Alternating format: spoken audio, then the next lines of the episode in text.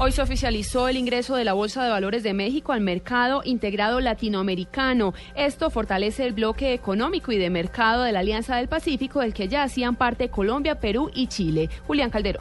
Durante el quinto encuentro de supervisores del mercado integrado latinoamericano Mila, realizado en México, se formalizó el ingreso de ese país al grupo inicialmente de tres países con el que se creó el único mercado conjunto entre las bolsas de valores de Colombia, Chile y Perú. Las autoridades de los países integrantes suscribieron un acuerdo con el fin de incorporar a la Comisión Nacional Bancaria y de Valores de México a los mecanismos de cooperación que ya tienen suscritos la Superintendencia del Mercado de Valores de Perú, la Superintendencia Financiera de Colombia y la Superintendencia de Valores y Seguros de Chile. Ahora estaba la incorporación de México al Comité Ejecutivo y al Comité de Supervisión del MILA, lo que permite la cooperación, intercambio de información y fortalecimiento de la supervisión, favoreciendo el reconocimiento regulatorio entre las naciones y entre sus diferentes mercados. Julián Calderón, Blue Radio.